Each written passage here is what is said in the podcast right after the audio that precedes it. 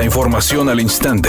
Grupo Radio Alegría presenta ABC Noticias. Información que transforma. ¿Qué tal? Muy buenas tardes, esta es la información. Diputados del Congreso de Nuevo León eligieron por mayoría de votos a los cuatro candidatos finalistas a ocupar la Fiscalía General de Justicia. Adrián de la Garza Santos, Guadalupe Saldaña, Genaro García de la Garza y Pedro José Arce Jordán. Los seleccionados tienen vínculos con el PRI y con el mismo Adrián de la Garza. Antes de la votación, los diputados de Movimiento Ciudadano subieron al Pleno para emitir un posicionamiento en contra del proceso de selección que condujo el Comité de Selección del Sistema Estatal Anticorrupción a la argumentar que se realizó en medio de irregularidades. Asimismo, la diputada de MC Brenda Sánchez señaló que durante la etapa a cargo del Comité de Selección del CEA no se descartó a personajes polémicos y tampoco destacaron a candidatos que ella considera tienen una carrera limpia. La jefa de gobierno de la Ciudad de México, Claudia Sheinbaum, informó que la Fiscalía General de la República ya interviene en las investigaciones para esclarecer a cabalidad el feminicidio de la joven Ariadna Fernanda cometido en la capital del país y cuyo cuerpo fue tirado en una carretera de Morelos, acto que por cierto, dijo la jefa de gobierno, fue encubierto por el fiscal de aquella entidad, Uriel Carmona. Sigo sosteniendo que querían encubrir el feminicidio. Ayer salió una nota en uno de los medios, ¿no?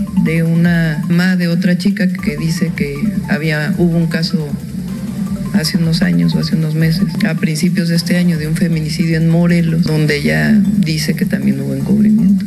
Editorial ABC con Eduardo Garza. Ahora es la Fiscalía del Estado de Morelos la que pretendió ocultar un feminicidio. El fiscal de ese estado de nombre Uriel Carmona trató de desviar las investigaciones para deslindar a los autores materiales del crimen de una joven de 25 años. Pero todo quedó evidenciado en videos. Un hombre cargando el cuerpo inerte de la mujer, a quien después dejaron abandonada en una carretera de Cuernavaca. Castigo ejemplar a los asesinos y a los funcionarios públicos que mienten ocultan pruebas y protegen a los feminicidas. Al menos esa es mi opinión y nada más. ABC Deportes informa el penúltimo ensayo previo al Mundial del equipo de México. Hoy juegan contra el equipo de Irak, mientras que se da a conocer que Jesús Manuel Corona, el tecatito, es baja de la selección. Ni siquiera ha podido entrenar. El que ya trató de tener participación completa fue Raúl Jiménez. Lastimosamente, parece que Raúl Jiménez las condiciones no le van a dar para estar con la selección mexicana. La decisión la tendrá que tomar antes del día 14 el Tata Martino, pero por lo pronto Jesús Manuel Corona no va al Mundial.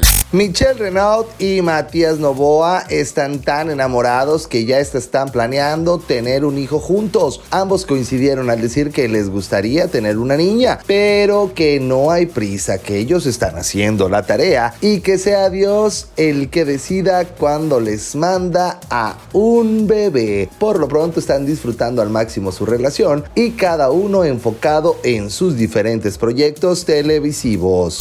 Temperatura en Monterrey 26 grados. ABC Noticias, información que transforma.